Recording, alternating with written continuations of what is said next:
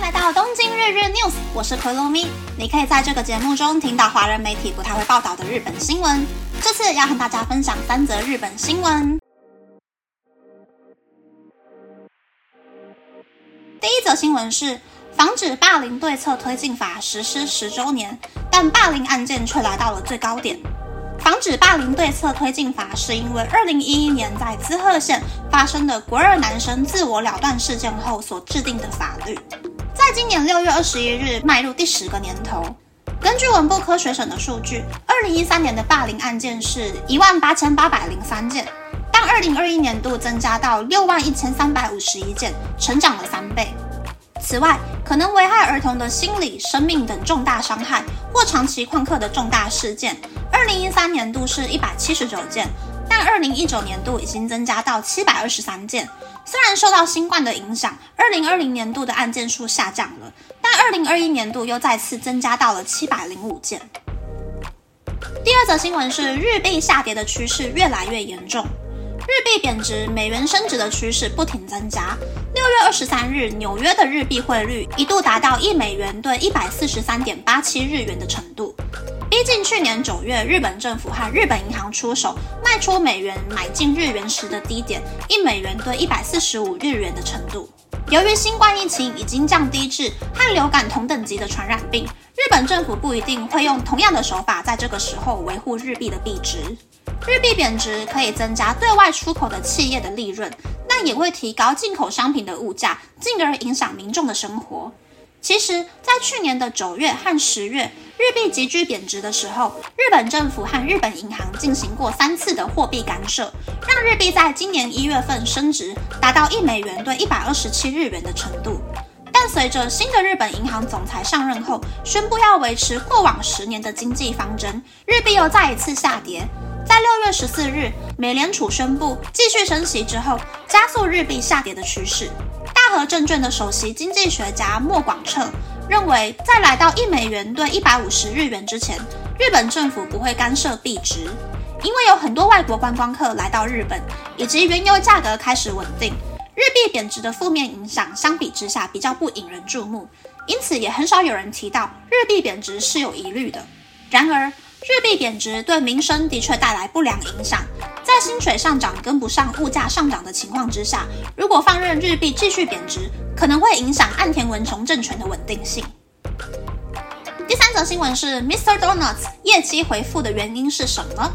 经营 Mr. Donuts 的 Duskin 有限公司，二零二三年三月的财报显示，Mr. Donuts 品牌的年度销售额是日币四百八十八亿七千九百万元，比去年度增加了百分之十一点六，营业利润也增加了百分之五十一点二，来到日币五十四亿七千三百万元。即使去年的三月和十一月进行过部分商品调整，但表现十分良好。曾一度出现导电潮的 Mr. Donuts 迎来复苏的原因是什么呢？Mr. Donuts 的爱好者 A 小姐是这样表示的：“她说，即使价格上涨，但还是有很多在日币一百元左右的商品。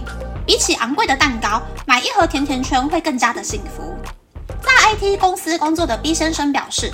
他常常在工作的空档、下班后或是假日找个地方工作的时候到 Mr. Donuts。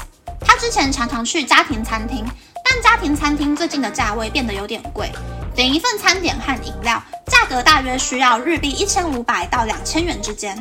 Mr. Donuts 的餐点更丰富，价格也更便宜。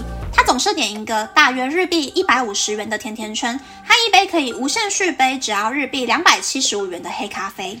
在商社工作的 C 小姐，在便利商店买甜甜圈的时候，感受到 Mr. Donuts 的过人之处。因为便利商店的甜甜圈不知为何从架上消失了，外国品牌的甜甜圈又太甜了，价格也比较高。他觉得 Mr. Donuts 的甜甜圈是最刚好的。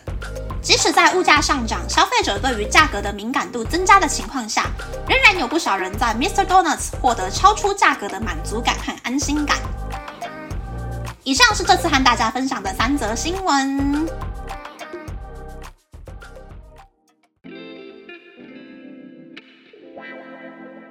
则新闻是校园霸凌事件越来越多的新闻。我觉得会越来越多的原因，是因为这几年网络影片的转载，造成一些模仿的效应，还有越来越多人敢网上报自己被欺负了吧。这让我想到前几年有一个新闻，是有一个 YouTuber 收到了一名高中生说自己在学校被霸凌的联系。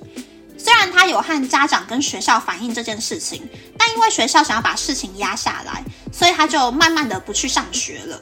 也因为他已经不相信身边的大人，所以才会联络这一位 YouTuber 说该怎么办才好。结果这一位才二十出头的 YouTuber 超级帅，他直接联系了学校，把他跟学校的高层交涉的影片公开出来，影片的观看数就直接飙高，也让这一间学校压了好几个霸凌案件的事情被爆开来。YouTuber 在接受新闻采访的时候说：“这个高中生到底是有多么的绝望，才会找一个素未谋面的网络上面的陌生人来倾诉自己的心情？如果他自己也无视了这个高中生的留言的话，那他就跟其他的大人一样了，所以才会让他觉得他必须要来帮助这位高中生解决被霸凌的事情。”第二则新闻是日币跌不停的新闻。我原本以为一比一百四十已经是极限了。没想到日本政府一直在刷下限呐，股市充满了外资，货币又跌个不停，外汇又少到很难护盘的情况之下，日本经济在我的眼里看起来非常的不乐观。就现在看下来，我也是觉得好像跌到一比一百五十的可能性挺大的，所以我还是乖乖的秉持着用 NISA 把汇差跟物价赚回来之后，再赶快把日币汇到台湾的方针。第三则新闻是 Mr. Donuts 起死回生的新闻。我在台湾好像只有去过一次 Mr. Donuts。在日本的话，以前京都住的地方，公车站牌旁边就有一间 Mr. Donuts。下车之后，我还蛮常进去买两个甜甜圈回家吃的。可惜在东京就很少遇到 Mr. Donuts 的店铺。Mr. Donuts 在前几年曾经经历过一段不知道在干什么的时期，开始卖意大利面呐，还有披萨之类的简餐。但是在这个涨个不停的时代，Mr. Donuts 的餐点赢过了咖啡厅，价格又赢过了家庭餐厅，反而成为最大的赢家。希望 Mr. Donuts 可以在我家附近或是我公司附近开新的分店啦。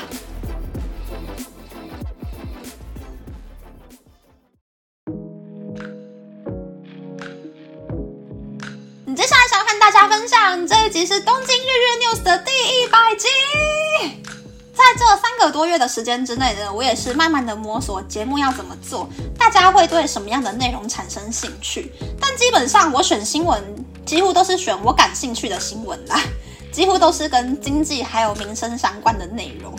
虽然最后这个分享的环节呢，我真的是很自由的分享我的生活想法，或是我感兴趣的事情、可爱的 idol 之类的。原本我以为大家应该听完前面三则新闻之后，就会直接 pass 掉后面的这些碎碎念了。但是没有想到，还是有很多朋友愿意聆听我个人的声音，让我这个小社畜在下班之后有一个窗口可以说出我的真实想法。很感谢每一位听这个节目的人。我最近呢，也对于我平常的工作还有这个节目多了一些新的想法、新的 idea。虽然不知道我一个人可以做到什么程度。我会尽量一步步的尝试看看的，大概就是这样。那么，那么这次的分享就到这边，不知道大家喜不喜欢这样的节目呢？欢迎大家留言和我分享你的想法。喜欢这个节目的朋友，可以在 Apple、Spotify、Google、s o u n KKBox、My Music、First Story、Mr. Box 等 Podcast 平台订阅《东京日日 News》，或是在 s o u n 小赞助这个节目，还可以在 Instagram 追踪《东京日日 News Day Day Tokyo》的账号哟。